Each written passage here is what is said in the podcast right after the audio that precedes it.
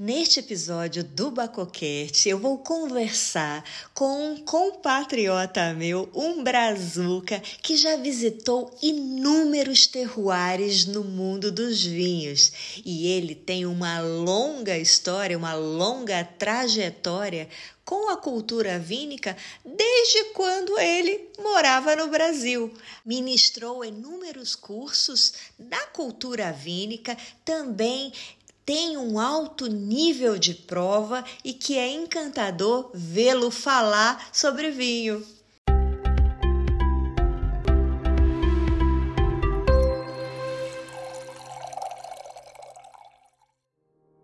Bem-vindos ao Bacocast, um podcast que é um verdadeiro brinde aos seus ouvidos. Eu sou Daiane Casal e por aqui irei compartilhar informações, curiosidades, experiências, conversas, tudo sempre relacionado à bebida de Baco.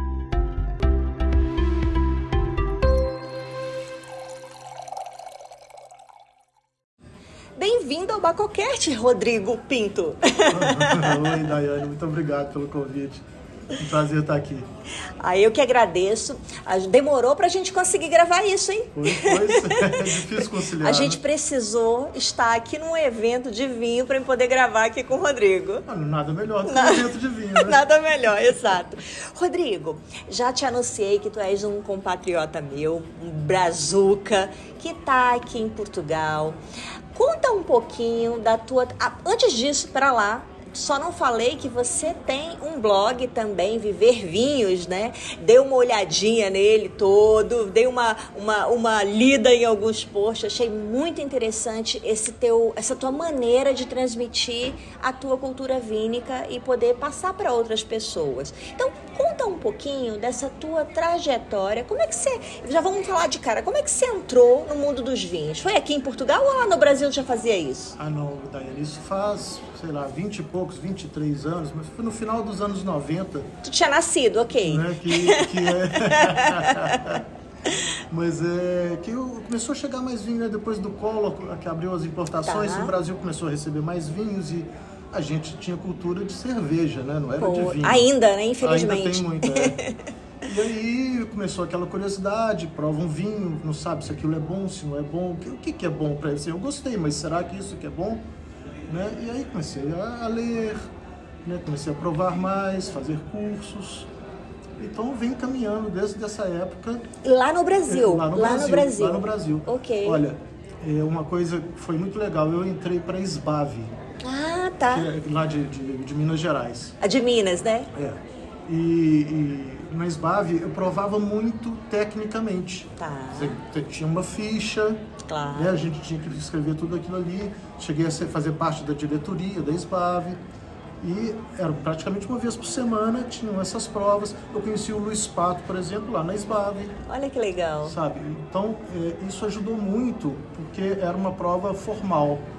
Não era como a gente prova aqui mais descontraídamente, Aham. um convívio Sim. super agradável e tal, mas Que tem seu valor, é né? claro, claro, é ótimo, adoro. Mas- Mas, é, com essas provas mais formais, a gente desenvolve mais né, os sentidos, desenvolve, conversa com pessoas que sabem mais que a gente, aprende muito. É verdade. Então acho que a SBAV me ajudou muito né, nessa questão. Sabe? Outra coisa foi viajar. Eu desde 2005, mas não 2003, que a gente faz, eh, eu combino com a minha mulher, olha, vamos viajar, vamos ter um mês de férias, então 20 dias nós vamos para algum lugar que faz vinho. Olha que Os bacana. outros dias, os outros 10 dias nós vamos para a praia.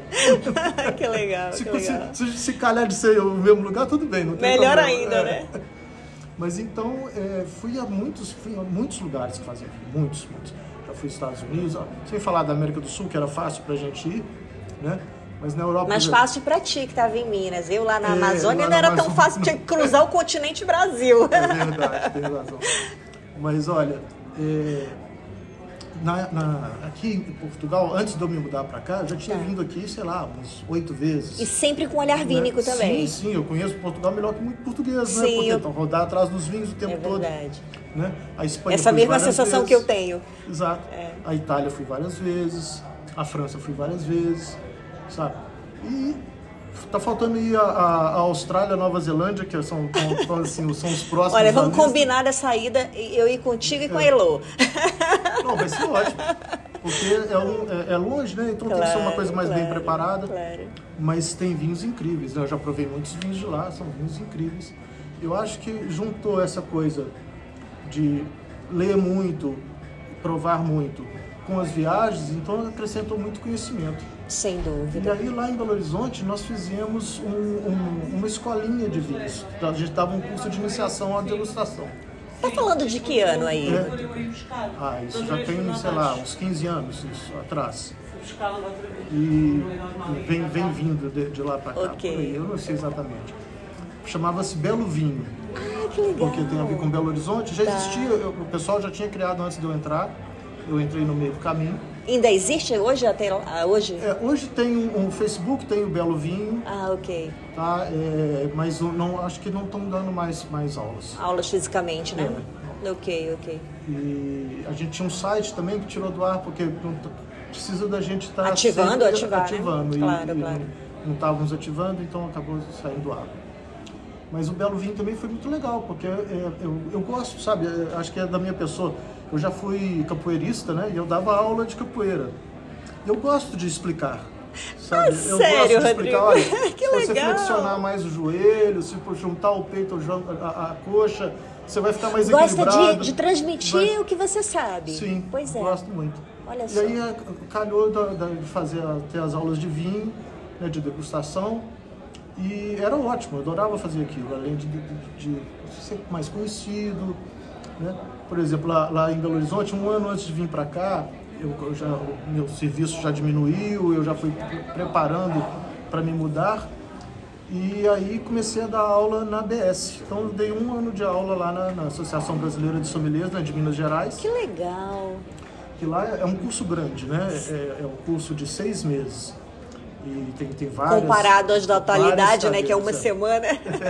tem muito curso Exatamente. aí, muito. Tem várias cadeiras. Eu, eu dava aula de França. Então a França foi por um ano eu, eu que conduzi lá. Então é, é, legal, porque a gente já conhece muito, mas aí tem que ler mais, tem que aprender mais para poder ser mais seguro na hora de passar isso tudo. Sem dúvida. Quem quer transmitir, né? O que, o que tem que buscar tem, mais conhecimento, é, um conhecimento a mais. Né? Fazer isso, é. Exato, exato. Rodrigo, então, é, ok, então desde o Brasil já estava envolto no mundo dos vinhos, inclusive com esse olhar aí de pedagogia mesmo, de sim, ensinamento, sim. né? E, e, e olha, se a gente parar para pensar não tinha nem a internet como tem hoje para você não, ganhar dimensão e tudo. Muita coisa em livro, sabe? Exato, Menos exato. Google e mais livro. Exato. É. E, e, eu vejo hoje que, é, é, apesar do, do, crescimento global, do mundo dos vinhos, e inclusive de instruções e tudo, mas determinados terroirs são muito limitados a, a, a conhecimento escrito mesmo, Sim. por obra, por livro e tudo. E isso muitas vezes dificulta. E aí a gente tem que correr para a internet e ver quem escreveu o que, né, sobre isso, para poder fazer aquela peneira do que estão falando ali, né? Exatamente. Que a gente sabe que tem de tudo. Tem e de é... tudo, a gente tem que ler tudo. Claro. Ou quase o máximo possível, e né? peneirar, né? E, aí juntar e tirar é... as próprias conclusões. Tirar as próprias conclusões, muito bem. Rodrigo, tá. Então você veio para Portugal há quanto tempo? Tem seis anos. Seis anos, tá bem. E quando você chegou cá, o que, que você percebeu? Te deu um upgrade em termos vínicos por já estar tá vivendo de fato agora? Olha que o Brasil produz vinho, ok. Mas está numa pátria vinhateira tão antiga assim? Sim, sem dúvida. Sem dúvida, aprendi muito aqui, cresci muito aqui de, de matéria de conhecimento de vinho. É, foi interessante porque para vir para cá, eu não tinha oportunidade, oportunidade de estar explicando para as pessoas como é que foi a minha trajetória no, no mundo dos vinhos. Então, o que, que eu fiz? Eu falei, olha, eu vou fazer o W7, porque o pessoal na, na Europa eh, considera muito esses certificados. No mundo, né? né? No mundo. No mundo. Acho que no Brasil nem tanto. Né? Assim, lá, lá, por exemplo, eu fui chamado para dar aula na ABS para formar sommelier, sendo que eu não sou sommelier. Mas é porque sabiam que eu tinha conhecimento. O nível, né? Exato, né? exato. Então era mais fácil. Lá em Belo Horizonte era conhecido de todo mundo, estava super fácil. Aqui ninguém me conhecia. Então falei, olha, vou fazer o W7, que aí pelo menos eu chego lá e digo, olha, eu tenho conhecimento, eu tenho esse certificado aqui. Fiz no, no Brasil o, o nível 2, E quando cheguei aqui em Portugal, passou um tempo, eu fiz aqui o nível 3. E realmente funcionou exatamente como eu estou te dizendo aqui. Já abre portas. Não, completamente, sabe? Quem é aquele careca barbudinho ali? Ah, é um WST Tri. Olha, mas ele tem nível 3. Opa! Então o que ele acha deve perceber de vinho, não é? Deve ter algo a dizer. e foi giro, porque é, na, na minha turma, né? eu tive muita facilidade, porque a maioria dos lugares que a gente ia falar de vinho, eu falava, olha, já fui lá. Né? Mas olha, lá no Priorato tem um solo de xisto, um xisto vermelho e tal. Eu falei assim, é, eu conheço, eu já fui lá. Conheço, chama Licorella. Licorella. então, então, sabe, as pessoas olhavam assim, poxa, esse cara já foi em tudo quanto é lugar. Exato. Então, é, é, ajuda muito, como eu falei no início, né? Ajuda muito a gente viajar e, e aprender no local, né? Sentindo. Sem dúvida. É, Rodrigo, tu tocaste num ponto que é muito sensível, às vezes, a percepção das pessoas. Então, por exemplo, você está contando a tua trajetória, que você vinha já muito envolto à própria pedagogia, estudando muito sobre vinho, te chamaram para ministrar um curso e você nem o curso tinha, né? Eu digo, uhum. o curso é um é. diploma, porque Sim. talvez você soubesse até mais do que alguém que tivesse um diploma ali. E eu acho curioso isso, e isso não. A, a gente pode é, transbordar do mundo dos vinhos e sair do mundo dos vinhos, porque é uma analogia que serve para qualquer área de atuação, é que muitas vezes você subestima pessoas que, por não ter determinado é, papel, né, Exato, com certificado, título, né? né? É. E, e, não é bem assim, né? A, a, gente precisa realmente e talvez isso que talvez esses formadores viram em você na época era, era o teu o teu desenvolvimento, a tua expressão, a tua maneira de passar e sobretudo o teu próprio conhecimento, né? E uma outra coisa, a segunda observação do que você disse que eu acho importantíssimo é visitar os terroirs. Sem dúvida, vale mais do que qualquer WST que tu vê online ou que tu vê ali numa salinha de aula e prova três vinhos daquele lugar. São ir muitos no, livros juntos, né? Ir no terroir, sentir o terroir de fato perceber o terroir é o que te faz realmente ganhar pernas e ganhar asas e talvez seja uma das coisas que mais contribuíram com a tua própria hoje é, é quantidade de informação que você tem do mundo dos vinhos. E curioso isso que você, esse relato e essa curiosidade que você disse sobre ter o WST, né? E, uhum. e abrir, abrir portas aqui, sobretudo em Portugal, né? Mas eu vejo isso não só em Portugal. Eu vejo isso em vários países do mundo por onde eu passei. As pessoas sempre perguntam se é do mundo dos vinhos, né? Uhum. Sempre perguntam. E aí eu tenho uma coisa legal a falar disso. É muito bacana, né? Porque já vê se você tem um patamar de informação para poder, na verdade, eles utilizam isso como para saber que grau essa pessoa tem de informação. Um primeiro impacto que não conversou com você. Te viu ali no primeiro momento, aí tu apresenta logo a tua carteirinha, tenho isso. E pronto, aí já tem uma ideia. Mas o chato de, desse tipo de curso, que eu vejo que é a minha crítica a eles, é a formatação específica, que tem o lado ruim, que eu acho que limita as pessoas demais, mas tem um lado bom que também a conversa é a mesma no mundo todo, com os mesmos termos, né? Então, fica aí sempre pontos aí a analisar, que sempre tem a coisa boa e a coisa ruim. Tudo, tem, é, tudo, tudo é assim, né? Mas eu acho que como nos vinhos a gente tem que buscar o equilíbrio, não é? Exato, exato. Eu e tu acho... sabes fazer isso como ninguém, Rodrigo. Tem toda essa bagagem que você uh, sabe transmitir numa prova, tu te sobressai em falando e explicando e tudo, tem a bagagem de fato, mas também tu sabe usar poesia. Sim, e tem que respeitar o gosto das pessoas, porque aqui é o que a gente mais esbarra, quanto mais nessa malta de, de redes sociais, não é o que a gente mais esbarra, é, é no gosto pessoal. É? Sem dúvida. A pessoa julga muito pelo gosto pessoal, a gente tem que respeitar e tudo bem, não tem nada de errado nisso. Claro, claro. Respeitar sempre a individualidade, né? Você falou do, do, do né? Eu acho que uma coisa que acho que, que mais acrescentou é, na minha maneira de enxergar o vinho e de fazer as coisas, é, foi a padronização da prova. A formatação, a né? A formatação da tá. prova. Da, uhum. da, prova em si. Sim, sim. Não dos ensinamentos todos que passam lá. Claro. É, eu antes fazia aquelas provas com fichas. O que, que acontecia? Eu ia preenchendo a ficha, eu tinha que dar é, pequenas notas para cada item para depois somar tudo Somar, ao final. fazer a soma. E o que acontecia? Chegava no final, eu somava e falava assim, não, não é essa. No final eu fazia um ajuste, não, mas eu acho que é tanto. Ó. dava, dava 85. Eu Assim, não, isso é 89. Claramente não, não, não é isso. Sabe? E o W7 foi muito interessante, porque a gente tem que entender que os nossos sentidos não são perfeitos. Exato, claro. Sabe? Temos que ter a humildade para tal, né? Exatamente, temos que ter bastante humildade nisso. É, é verdade. E se você tiver uma escala mais reduzida, você erra menos. E se você tiver uma maneira de, de avaliar, é, como eu encontrei no W7, eu acho que eu vou errar menos.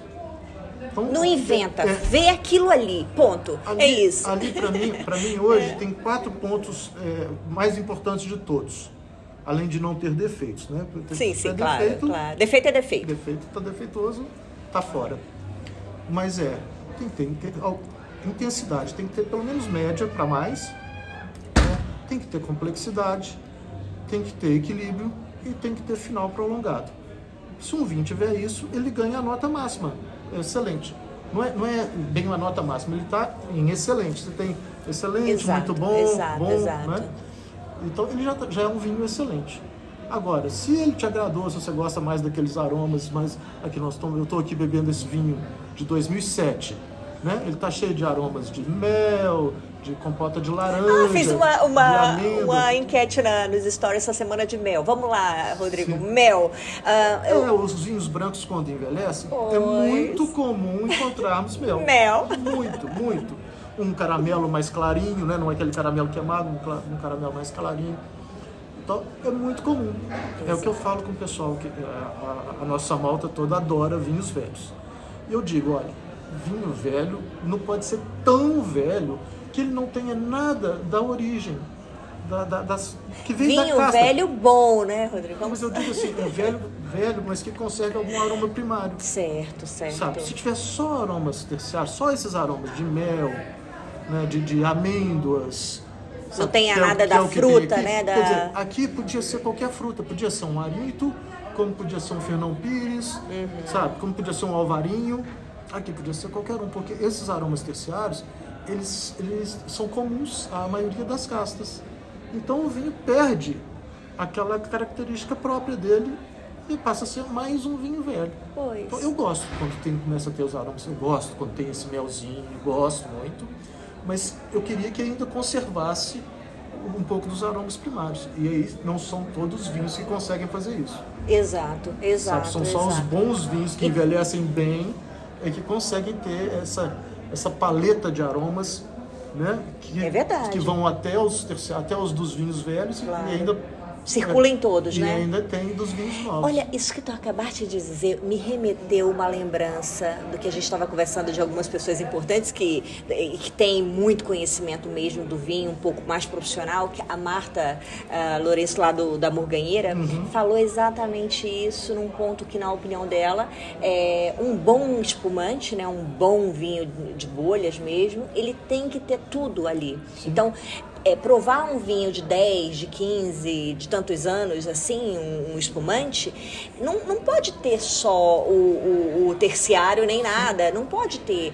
Ele, ele tem que estar ali o conjunto de toda a, a, a roda dos aromas Isso, como é um o que a todo, gente né? chama de complexidade, não é? A- o- exato, essa riqueza, né? É um, vinho, riqueza, é um vinho rico, mas que contenha desde lá da fruta até o contexto final, onde Exato. ele vai melhorando ainda Olha, mais. Você deu um ótimo exemplo, que é o espumante. Uhum. O espumante é feito com uvas colhidas um pouco mais cedo, Sim, para pegar acidez. para pegar né? acidez. Uhum. E com pouca expressão aromática. Pois. Você vê o Chardonnay, que é um dos principais que faz espumante na champanhe, né? Que, que faz os champanhes, é parte dos champanhes. É, tem pouca intensidade, delicado, tem né? pouca expressão Ele é aromática. bem Não é uma delicado. uva branca aromática. Não, não, não. Não, sabe? Por quê? Não precisa.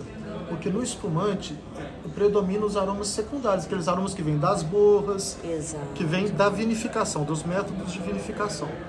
E hoje em dia o pessoal, quando cheira o espumante e tem lá ou croissant, ou brioche, ou fermento padaria, essas coisas todas, eles já se encantam e falam, oh, isso é uma maravilha. Mas peraí, é um aroma só e não tem fruta? Nós temos um espumante aqui de Bucelas, tem uma parte mineral fantástica, sabe?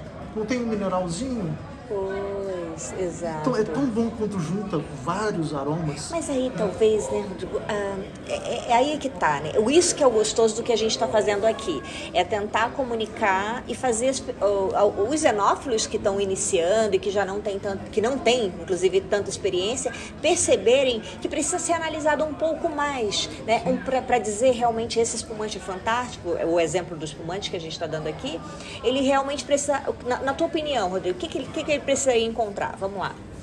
Para ele- direcionar uma prova aqui para os iniciantes. É, o que, que, eu, que, que nem eu falei anteriormente. Tem que ter boa intensidade. Boa. Não precisa ser super intenso. Tem que ter de Pelo média- menos uma média, pra né? Mais. Uma média. De média para mais. Não precisa ser super intenso. Tem que ter complexidade. O que é, que é complexidade? Vários aromas diferentes, de grupos diferentes. Então, por exemplo, limão, lima, laranja, grapefruit. Sabe? Isso, é- isso é uma Citrinos. coisa só. É, isso é um grupo só. Isso não, é, isso não são vários aromas Claro. né? Tem que ter vários, por exemplo, tem que ter aromas, eh, os minerais, eh, a gente conta muito pólvora aqui, que é é pólvora, pedra de isqueiro, eh, tem que ter aromas de fruta. Acho que outro dia escutei no grupo, ali no grupo, uma pessoa falando, eu não gosto desse vinho, tem muita fruta. Nossa, eu assisti isso há 15 anos atrás. Eu acho que ele quis dizer só tem fruta. Você vê que as palavras. Eu que já estou interpretando aqui, né? né? Então eu acho que tem que ter uma, uma paleta de aromas, pelo pelo menos uns cinco aromas diferentes, sabe, para eu considerá-lo complexo, assim, de alto nível, né? Tá. Se tiver dois ou três, pode me agradar muito, eu bebo muito bem Sim, também. claro, claro. Né? Mas para ser um vinho de, de, de alta qualidade.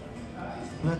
E tem que ser muito equilibrado na boca. No caso do espumante, precisa de ter muito tempo de, entre a tiragem e o degorgement para que a bolha fique integrada no, no- no espumante e dê aquela sensação cremosa na boca, de mousse, né? de quem aquilo é, para mim, é o objetivo de se tomar um espumante, né? Se não Claro. for ter aquilo, eu prefiro tomar um vinho branco, não preciso tomar espumante.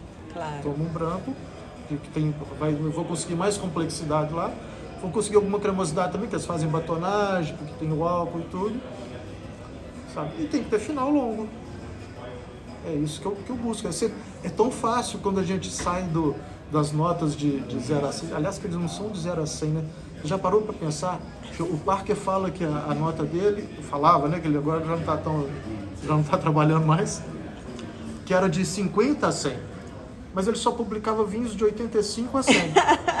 Ou seja, é, só tinha 15 pontos para dar. ele ali. já eliminava um bocado, né? É. De cara. Então, é, é uma- essa questão da escala, depois a gente vê, vai para os decimais, né? faz a média Claro. de, de todos os provadores e tudo. Eu prefiro isso. Eu tenho, olha, como se fosse de, de 1 a 5 ou de 5 estrelas, sabe? É mais fácil, né? É, muito claro, mais simples claro. E, tal. E depois, além de você dar uma nota, você depois descreve, não é? Que eu acho Claro. que o, importante está é na descrição e não no- na nota que você deu. As pessoas que têm menos tempo, menos paciência para ler a descrição vão direto à nota. Mas acho que o importante está na descrição. Tudo você isso, saber né? que é- você saber o que, que tem, se você tem vontade de comprar aquele vinho e provar ou não. Fantástico, é isso mesmo. Rodrigo, agora vamos lá. Já que você falou em viagens, em conhecer terroirs diferentes, qual um terroir que te surpreendeu que você visitou? Assim, nossa, que terroir é esse? E por quê? Olha, Daya, né, é, isso é engraçado, porque todos me surpreendem e me Sempre tem algo diferente. né? Sempre tem. Tá. Então, como a gente Algum estuda- bem que como te- eu estudo antes de ver o terroir, Convém. eu já crio algumas expectativas. né? Convém? Sabe, a gente já cria algumas expectativas, já, já vai imaginando o que que vai encontrar, né? Olha, mas depois que eu me mudei para cá, eu fui a uma Provine, em Düsseldorf. E aí, depois que terminou a feira, eu desci pro Mosel. E passamos lá uns quatro dias. Sabe, aquilo realmente me chamou muita atenção. Ardósia para todo lado. É. Brotando da terra. Não, e principalmente porque é, aqui, a gente escuta aqui em Portugal o pessoal do Douro falando de como é difícil, como é cara a vindima, como, como é difícil, porque aquelas, aquelas encostas são muito inclinadas, são muito íngremes. Não sabe que onde é que não tem Poxa, eles precisam- Eles precisam ir lá ver. Olha, eu fui Inclinação, inclinação. Eu fui visitar um produtor lá que chama-se Marcos Molitor Tá. eu fiquei encantado. Sabe? E, e, inclusive tem uma reportagem com ele chamado, chamando o Marcos Molitor do eh, The Master of Selection. Olha que legal. Porque a seleção que eles fazem, eles, eles escolhem bago a bago, né? bago a bago.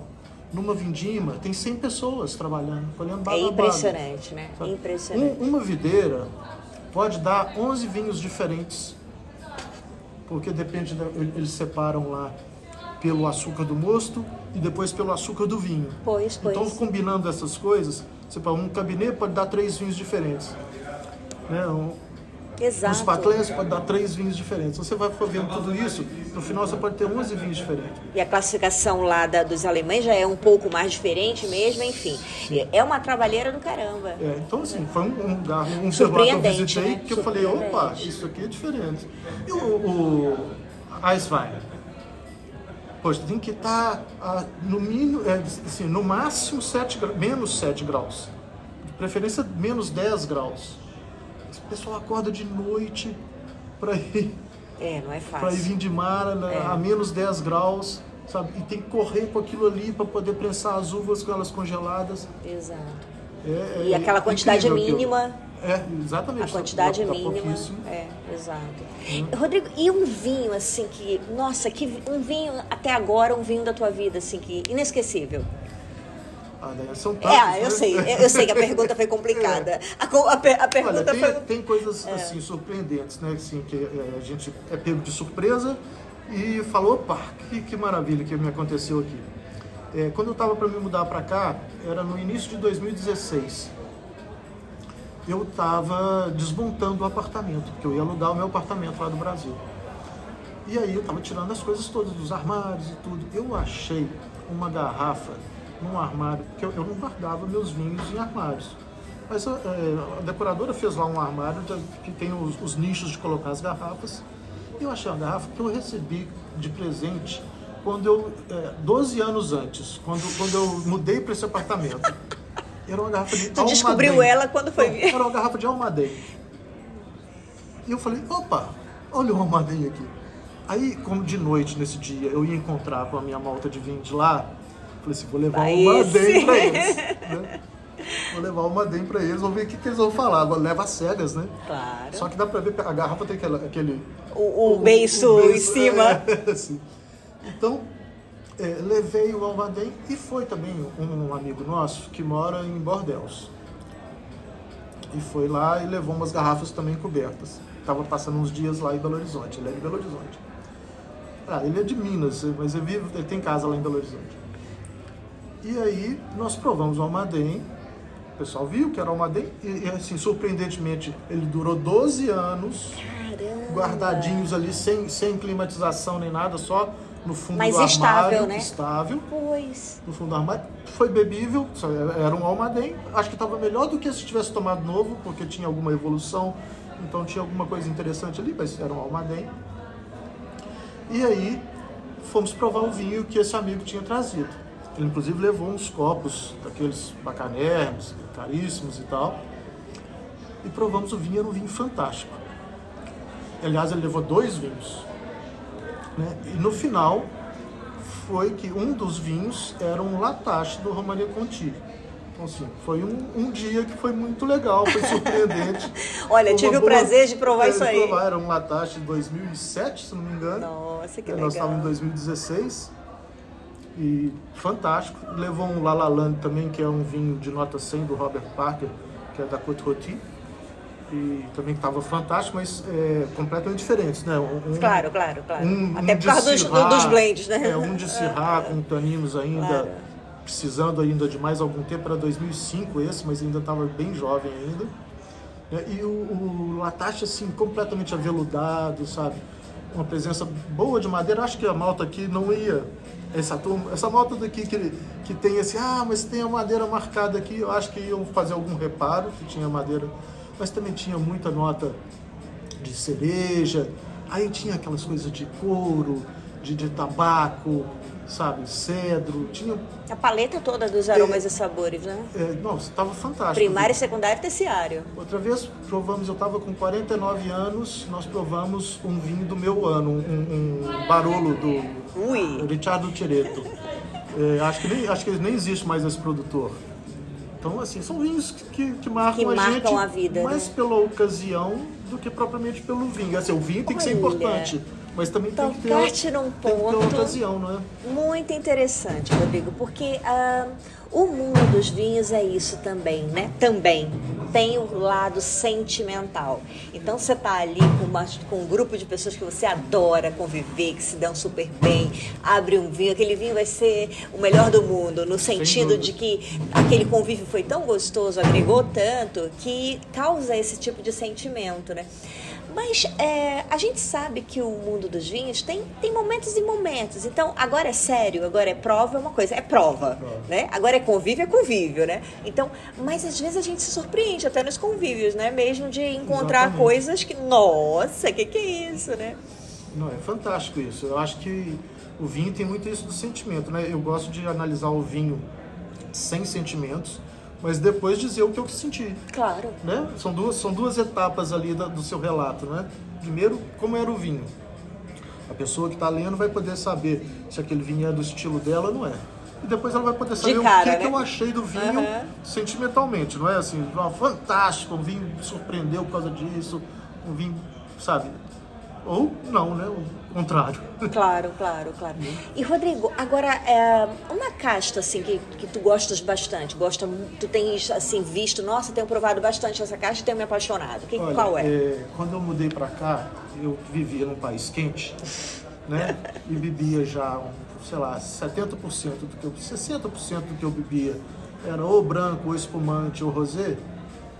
Né? Eu falei, bom, agora que eu vou para Portugal, vou beber mais tintos, porque eu bebia só 40% tintos. Bom, hoje eu bebo 30% tintos. Né? Já percebi, a e- inclinação, a e mim, inclinação. Portugal é o é. país dos vinhos brancos. Portugal era conhecido pelos vinhos do Porto, hoje já é conhecido pelos vinhos tintos e no futuro vai ser conhecido pelos vinhos brancos. E provavelmente vai ser dos melhores países do mundo para vinhos brancos, na minha opinião. É, sou encantado com Alvarinho, com Encruzado e com Arinto. Olha só, Sabe? olha Eu só. tem, o Aneto faz um vinho que tem um grande reserva que tem essas três uvas.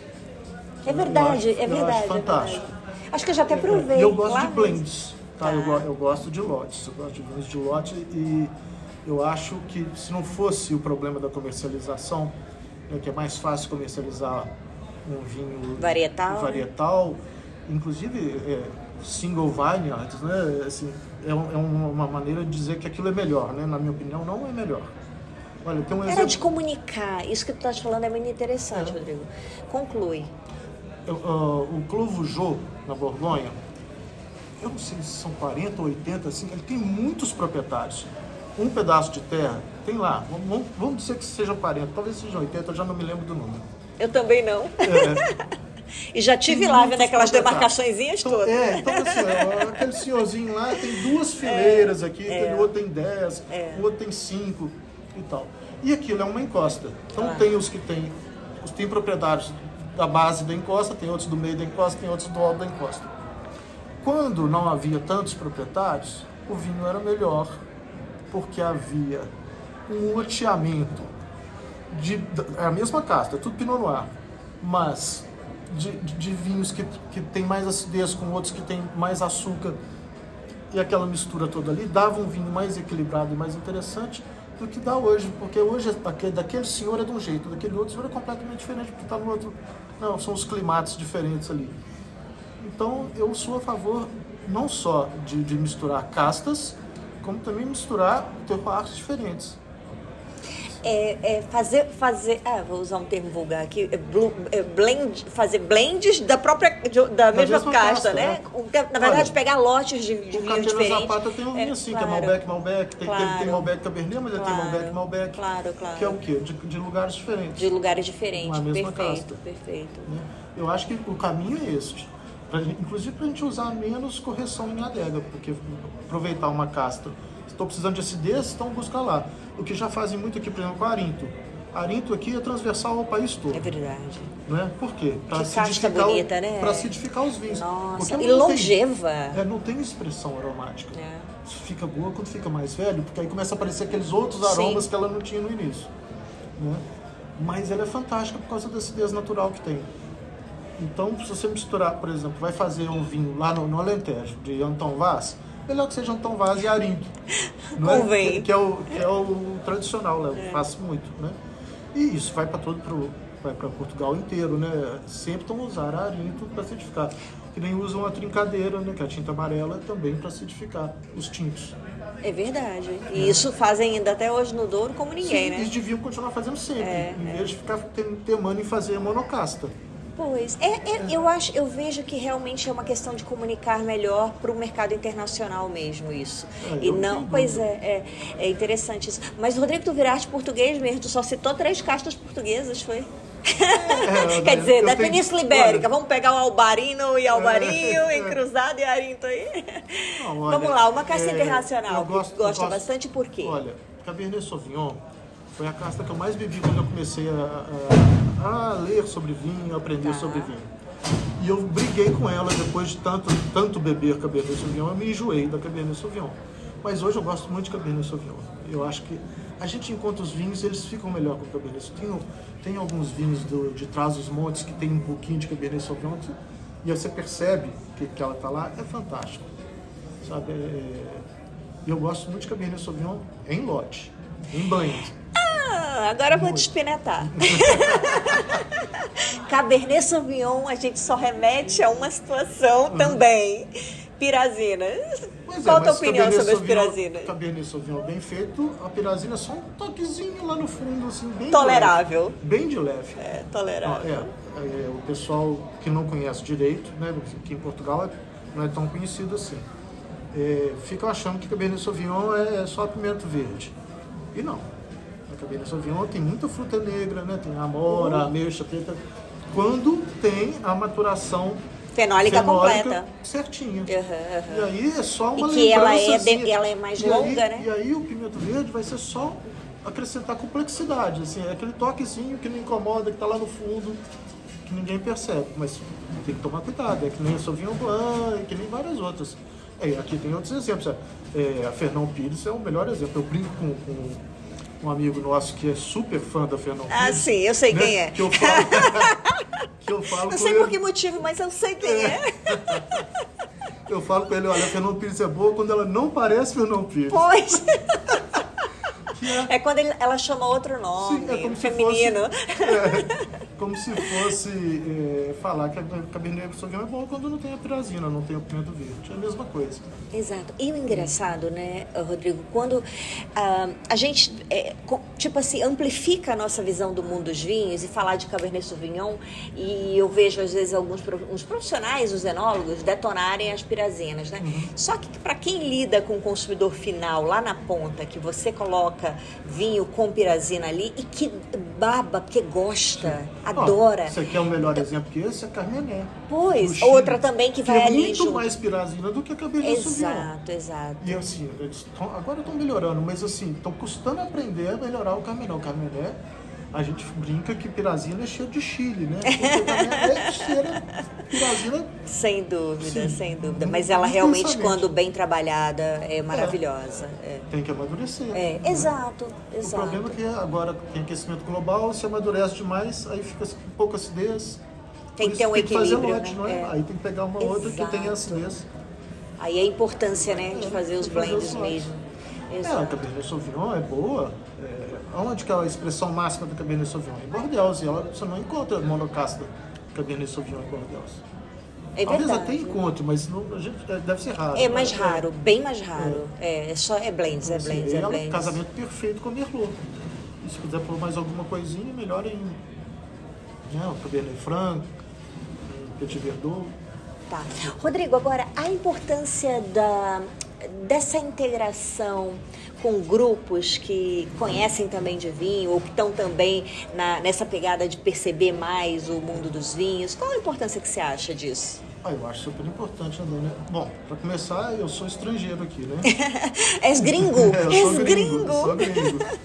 Então, é super importante o relacionamento e tal. E a gente já está aprendendo o tempo todo, a gente aprende com todo mundo. É, na época que eu trabalhava em obra, é, eu aprendia muito com, com o servente, com, sabe, com o peão. É, a gente está sempre aprendendo, não importa o nível de conhecimento da pessoa, né? Ele tem uma cultura diferente, tem sempre alguma coisa para acrescentar. Um olhar diferente, é, né? E, e a, a, Portugal me recebeu muito bem. muito bem mesmo, sabe? As pessoas são muito amigas, muito hospitaleiros, gentis, amáveis, sabe? São, é raro, tem um caso ou outro, sim, que ah, você é brasileiro, então não vou fazer. Quando eu tentei alugar um, determinado apartamento, pelo telefone, viu pelo sotaque, é brasileiro, não, não alugo para brasileiro. A gente fica um pouco chateado na hora, mas assim, a grande maioria me recebeu muito bem. Aqui é fantástico. Olha, foi um lugar fácil de mudar, porque mudar de um país para o outro não é, não é brincadeira, né? Você sabe como é. Sei Você está na mesma situação que eu. Né? Não é fácil. Primeiro a gente tem o, o homesick, né? Que, que a gente fica com a saudade danada né? da terra da gente, principalmente dos amigos e da família, né? Mas é, a gente passa por cima disso e tem também a coisa das, das pessoas daqui, fazer as amizades aqui, né, e tudo. E eu tô, eu tô satisfeito de como eu tenho feito, sabe, com o que tem acontecido comigo, é, os amigos que eu tenho tido. O vinho é o principal é um agregador, catalisador né? disso, é o agregador. É um agregador. Sim, sim. O vinho, assim, meus amigos são os amigos do vinho. Tem alguns outros amigos que às vezes vieram por causa dos amigos do vinho, não são tão do vinho assim. Amigo do amigo do amigo é, do vinho, do vinho. Alguma coisa que eu fiz, algum, sabe, alguma coisa que eu participei, fiz uma amizade, mas normalmente é envolvido com vinho. Então eu acho muito bom, essa, é, é muito boa essa visão diferente também, por exemplo, eu quando vou escrever no Instagram alguma coisa, eu falo mais do que do, uma coisa mais técnica assim.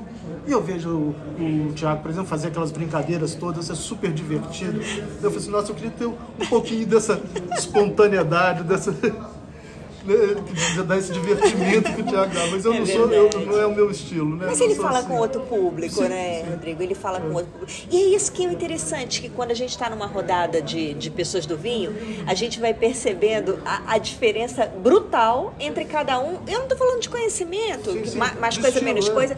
É no estilo de tentar estar tá ali no mundo dos vinhos transmitindo o que percebeu. Uhum. Enfim, então cada um tem seu estilo e fala com públicos diferentes, né? Fala com públicos completamente. Não tem como comparar um público do Tiago, que é um público de modo geral muito jovem, né, iniciante do mundo dos vinhos, mais descomplicado aquele negócio ali, do que falar com alguém que é teu público que é muito mais já formado para o mundo dos vinhos, que percebe muito mais, que quer ler a tua avaliação em si, enfim, é diferente, são públicos diferentes, né? Ah, isso é que nem eu falo do vinho, né? Acho que a maior beleza do vinho é a diversidade. E esse, essa, essa malta de, de mídias exato, digitais aí é exato. é super diversa também como vinho. Né? Exato. E a importância do lado da, das comunicações digitais? Como é que você vê?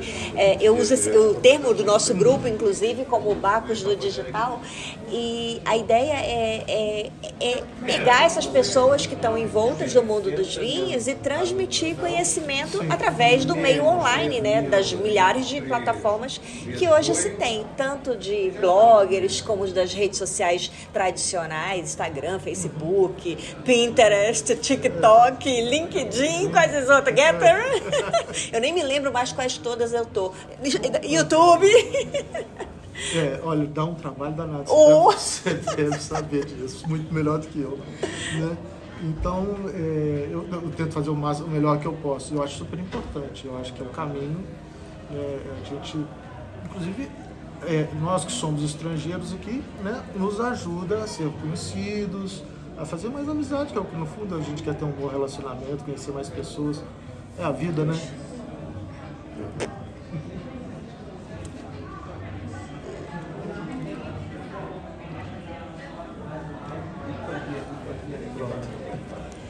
Mas é isso, é, é, eu acho que ajuda muito a gente a, a ingressar aqui num, num mundo novo, né, num país novo. É uma ferramenta fantástica. A rede social é, eu acho que é o caminho, né? E as empresas têm buscado também fazer essa junção, né? De porque você tem a tua, eu uma empresa, né? Tenho minha rede social como empresa, mostro os meus produtos, mostro o meu portfólio, mostro uhum. como eu produzo, mas tem as avaliações de outras pessoas que estão também propagando a cultura vínica nos meios digitais é muito importante também. Eu vejo assim também. Sim. Dependendo do teu posicionamento de produto, é, estar mais próximo de determinadas pessoas ou não, enfim. A gente nunca sabe tudo, né, Daniela? Então claro. é sempre importante a gente estar tá vendo o que, que, os outros estão a falar né, e, e, percebendo, opa, essa, olha, acho que eu me enganei aqui, vou lá, vou reavaliar isso daqui. Né? Se Eu puder tô- voltar, né? É, eu, eu, eu, tenho, eu sim, eu sou muito humilde nisso. Eu não sou absoluto, eu não sou o, o dono da verdade, não, sabe? Eu tô sempre atento, falar, opa, pode ser que eu tenha me enganado aqui, vou voltar lá, vou corrigir isso, porque eu não, não sei tudo e estou aprendendo sempre. Claro. A rede social é, é perfeita para isso, né? Eu tenho muitas coisas que eu tenho pensado, assim, tenho escrito alguma coisa ou outra para ir publicando, é, tem a ver com o que eu leio nas redes sociais, que eu vejo assim, falo, nossa, mas isso é uma boba. Por exemplo, é, não é que seja uma bobagem, assim, mas é a questão do vinho, esse vinho tem muita fruta. Tá, Eu não gosto porque tem muita fruta. Né? Pô, isso é um assunto ótimo, né? Porque até, sei lá, 10 anos atrás, 15 anos atrás, só se procurava fruta pro vinho. Né? O vinho era bom se conseguia Pra você pegar bordéis, tinham vinhos muito vegetais. Né? Depois que o clima foi aquecendo e as técnicas de vinificação também foram mudando, eles conseguiram fazer vinhos mais frutados e ficam super satisfeitos quando o vinho sai frutado.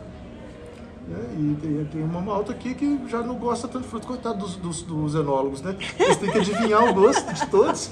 Na verdade, tem que posicionar o produto para um mercado específico, né? O que, que esse meu mercado quer? É isso. Eles, são, é, eles têm um desafio muito grande. os É enólogos, muito né? grande, muito grande. Eu já vi um senhor falar que assim, pra você saber o que, que você, como faz o vinho, vá aquelas, aqueles é, concursos que tem de vinho, concurso de Bruxelas, concurso. E veja o que que estão pontuando lá. Vai três anos seguidos. E veja que cada ano é de um jeito. cada ano o foco. É verdade. O, o vinho melhor é, tem uma característica diferente do, do outro ano, sabe? E, e pessoas, é, é, é meio complicado, eu não vou nem entrar nesse mérito dessa discussão. Mas é é, um meio desafio. complicado. É um desafio, sim. eu- Isso tu falaste dos enólogos serem desafiados, né? A realmente, o que, que, que, que eu vou fazer aqui e que, que vai vender, né? E que vai vender. Porque não adianta ele fazer, ser maravilhoso e não vender, ficar intocado, né? É. Eu tenho, eu, eu- uma das coisas que eu faço é indicar vinhos para uma importadora de Belo Horizonte. Ah, legal. Chama Nossa Garrafeira. Ah, que legal. E, e é um desafio. Qual é a rede social deles para É acompanharem? Instagram, Nossa, Nossa Garrafeira. Nossa Garrafeira, É. lá de Belo Horizonte, ok. E o que é interessante é porque eu tenho que escolher o vinho, não o que eu gosto, mas o que eu Claro. acho que vai vender. Bem-vindo, Wine Hunter. Bem-vindo à realidade do mundo. Exatamente. E não é fácil. Nós temos uma amiga do Belo Vinho lá, que ela é vendedora de vinho, trabalha para uma importadora. E ela às vezes prova o vinho e fala, nossa, não gostei muito desse vinho, mas isso vai vender muito. Uma beleza. Exato, exato. Então, tentar unir assim, o que tu considera bom para determinado portfólio do- da empresa que você está trabalhando, né? E também que, que tenha capacidade de venda, né? Talvez a- atinja um público mais amplo, que é assim que a gente tem que ter essa visão, né? Uhum, exatamente. Ou, dependendo da- do posicionamento da tua empresa, também se é para o mercado nichado, né? Se é mercado nichado de enófilos, de grandes enófilos, é outra história. É, mas não, não é o caso do Brasil, não. O Não, Brasil é de modo geral, complicado. não. De É, modo geral, Tem a questão do preço, que é muito complicada, né? Assim, Muito complicado. Você imagina, Ou- um vinho de 10 euros aqui chega a 40 euros lá. chega lá, fora a margem que a pessoa tem que pôr para sobreviver à empresa. É muito complicado. É, infelizmente é a realidade. Mas, Rodrigo, vamos lá. Ah, a pergunta para finalizar a conversa. Uma pergunta assim, hiper difícil, estilo WST4. o que é a cultura vínica para você? Ah, Isso é muito simples, né? É o, é- é o conjunto das informações que a pessoa tem, ou que um grupo tem, uma comunidade tem, é a cultura vínica. Eu, a minha cultura vínica é tudo que eu reuni desses anos todos que eu venho estudando, que eu- viagens que eu fiz e tudo. A cultura vínica, você já fez essa pergunta outro dia, né? Para outras pessoas é, é, é porque ele nasceu, a pessoa nasceu numa, numa, numa região de vinhos. Né? Então, a cultura vinho é todo o crescimento que ele teve. E para quem não nasceu numa região de vinhos, não é bem assim. É- Cada um tem é- uma, cada uma um- perspectiva, né? Sim, Por isso que eu é pergunto tudo- para N pessoas. É tudo que você conseguiu né, absorver sobre vinho. Se for, se for falar de uma pessoa, você pode falar também de uma região, a cultura vínica daquela região, daquele país. Né? No Brasil, a gente não tinha cultura vínica Zero. até abrirem a- as importações, né? Eu, eu há 30 anos atrás, eu tomava Barão de Lantier. Não sei se você já provou Barão de Lantier. Fiquei, o que, que será que é isso? Barão de Lantier. O nome é bonito, é, é Barão. Da, é, é, um vinho do sul, do, do Rio Grande do Sul. Ah. Né? E, e, é um vinho muito interessante, longevo. Depois de um tempo fizeram umas provas assim com, com Barão de Lantier com 20 anos e tal coisa. Tava muito melhor do que quando jovem, né? Olha só, curioso. É, e também eu vejo assim, uh, eu me considero até especialista na cultura vínica, Rodrigo, por realmente ter feito, tá fazendo um trabalho já há algum tempo, exatamente buscando tudo isso. Mas uma coisa legal e simples das pessoas perceberem, quando você viaja e chega num determinado lugar, determinado lugar e que o vinho é o centro, é a principal bebida, é a principal. Você chega em qualquer canto desse lugar e a pessoa. Qual é o vinho que você quer? Branco, tinto, rosé? Enfim, isso é a impregnação, a constatação que naquele local a cultura vínica reina. Diferente de em outros lugares onde isso não acontece, ser o contrário, uhum. é queres o quê? Refrigerante, cerveja? Sim, sim. Às vezes nem fala em vinho, né? Não, aqui, aqui isso, isso aqui é tão forte em Portugal, né? Que aqui eh, a pessoa pergunta que cor que você quer e já vai buscar o vinho, exato, né? Exato, não, não quer saber, não, tem, não traz a carta. Não, não. branco, tinto... É assim mesmo. É isso mesmo. Mas olha, Rodrigo, foi um prazer conversar com você, ouvir um pouquinho da tua história. E nem eu tinha essa dimensão que já tem tanto, todo esse tempo aí. E ver que você já passou por essa, essa transição aí da. não só do país, para vir para esse país vinhateiro tão mais antigo que o Brasil, óbvio, mas o fato de ter já é, trabalhado, se dedicado no ensinamento da cultura vínica, né? Muito bacana, foi até uma surpresa para mim. Queria deixar esses últimos momentos aí, esses minutos, para você que quiser deixar alguma mensagem e também deixar tuas redes sociais, o teu blog, para que as pessoas possam te acompanhar. Ah, tá. Eu que agradeço muito essa oportunidade de estar aqui falando de vinho, né? Que eu adoro. Se deixar, a gente fica aqui. A, gente tem muita coisa para falar ainda, Rodrigo. É muito bom, sempre muito bom fazer isso. O meu blog, é, na verdade, é o Instagram, é Rodrigo Viver Vinhos. Né? Eu tenho um site também que chama-se Viver Vinhos, mas o site dá muito trabalho, acaba que sou só eu, então não está sendo atualizado, mas tem lá os contatos, tem o link para o Instagram, tem essas coisas todas. Né? E, e, é isso. Tem também o Facebook, a página Viver Vinhos. Tudo que eu publico no Instagram também publico também no Facebook. Vai lá. Uhum. É isso. Obrigado pela oportunidade aí, a gente conversa, pela conversa gostosa, né? Eu que agradeço, Rodrigo. Olha, foi um prazer. E eu sou Daiane Casal e você me encontra em todas as plataformas digitais com o perfil arroba Daiane Casal. Até já, ouvintes. Tchau, tchau.